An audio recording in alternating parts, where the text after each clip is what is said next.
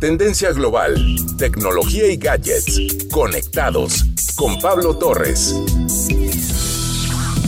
De las muchas cosas que ha acelerado la contingencia sanitaria por la que pasamos son los procesos en los cuales nos involucramos para adquirir bienes y servicios y por supuesto el cómo los pagamos. Hoy me detengo para analizar la interacción a la cual estuvimos mucho tiempo acostumbrados que consistía en acercarse a un lugar de una tienda conocido como caja en la cual cerrábamos nuestra transacción. Hace ya más de 15 años empezamos a cambiar este ritual cuando alguno de los vendedores o representantes del negocio se acercaban a nosotros con un aparato inalámbrico, nos solicitaban nuestra tarjeta bancaria y a través de nuestra firma electrónica o física concretábamos el pago. No era necesario acercarse a ningún lado, la caja venía a nosotros. Con las posibilidades de contagio, los comercios se dieron a la tarea de reducir el contacto y hoy poco a poco lo hemos ido logrando. Pero, ¿qué ha cambiado? Ahora los consumidores también han sustituido no solo la firma, sino también el uso de la tarjeta física.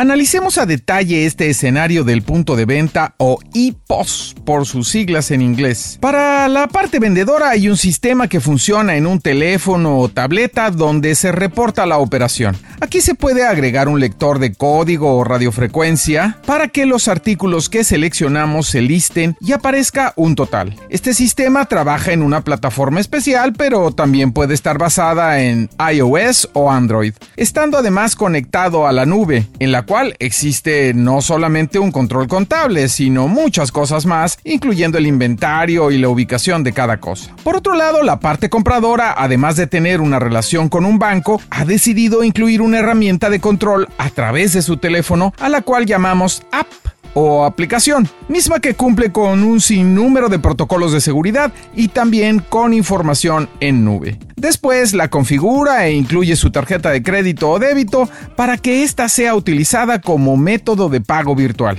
La magia se realiza con solo acercar el teléfono del cliente con el dispositivo del comercio y listo. Se ha registrado el pago con un pequeño intercambio de comandos y da. Pero vayamos más allá. Poco a poco los supermercados tienen una fila generalmente muy ágil donde los consumidores aprenden a registrar lo que compraron y pagar. Esto no solamente beneficia al negocio al reducir el número de personas ocupadas en un proceso simple y mecánico, sino también a reducir nuestro tiempo de espera en la mencionada caja. Y no solamente aquí, desde hace mucho tiempo en varios países, las bombas de gasolina son operadas por los consumidores de manera sencilla. Hay hoteles donde la propia tarjeta de crédito se convierte en la llave del cuarto y la recepción del hotel es una simple pantalla. Hay que recordar que desde hace tiempo también hablamos de otros jugadores que se han integrado a la operación de cobro y van más allá de los conocidos bancos. Así, pequeñas terminales que se suman al teléfono pueden ayudarte a cobrar pasando la tarjeta, el chip o por proximidad. La operación se reporta en nube y el cargo se hace a la cuenta del cliente, subado al depósito en la cuenta del comercio e incluyendo la comisión del operador del sistema. La función de los vendedores de piso del pasado ha cambiado para convertirlos en verdaderos asesores que no solo tienen que conocer perfectamente lo que venden, sino que además nos informan sobre existencias, variedades, alternativas y las diferentes opciones de entrega.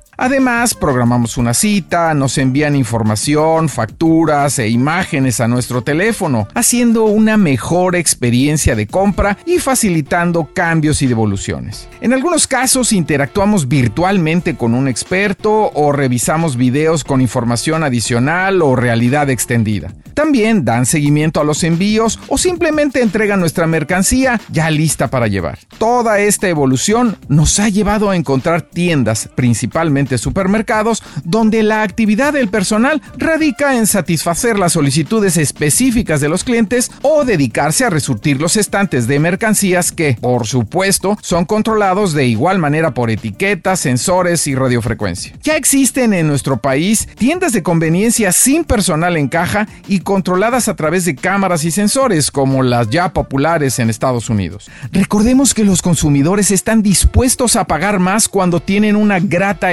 experiencia. Un mundo de posibilidades se suman a tu teléfono inteligente y tú todavía estás buscando cambio en tu monedero o tu negocio sigue contratando cajeros. Gracias por escucharme. Yo soy Pablo Torres y me encuentras en arroba ptorresmx.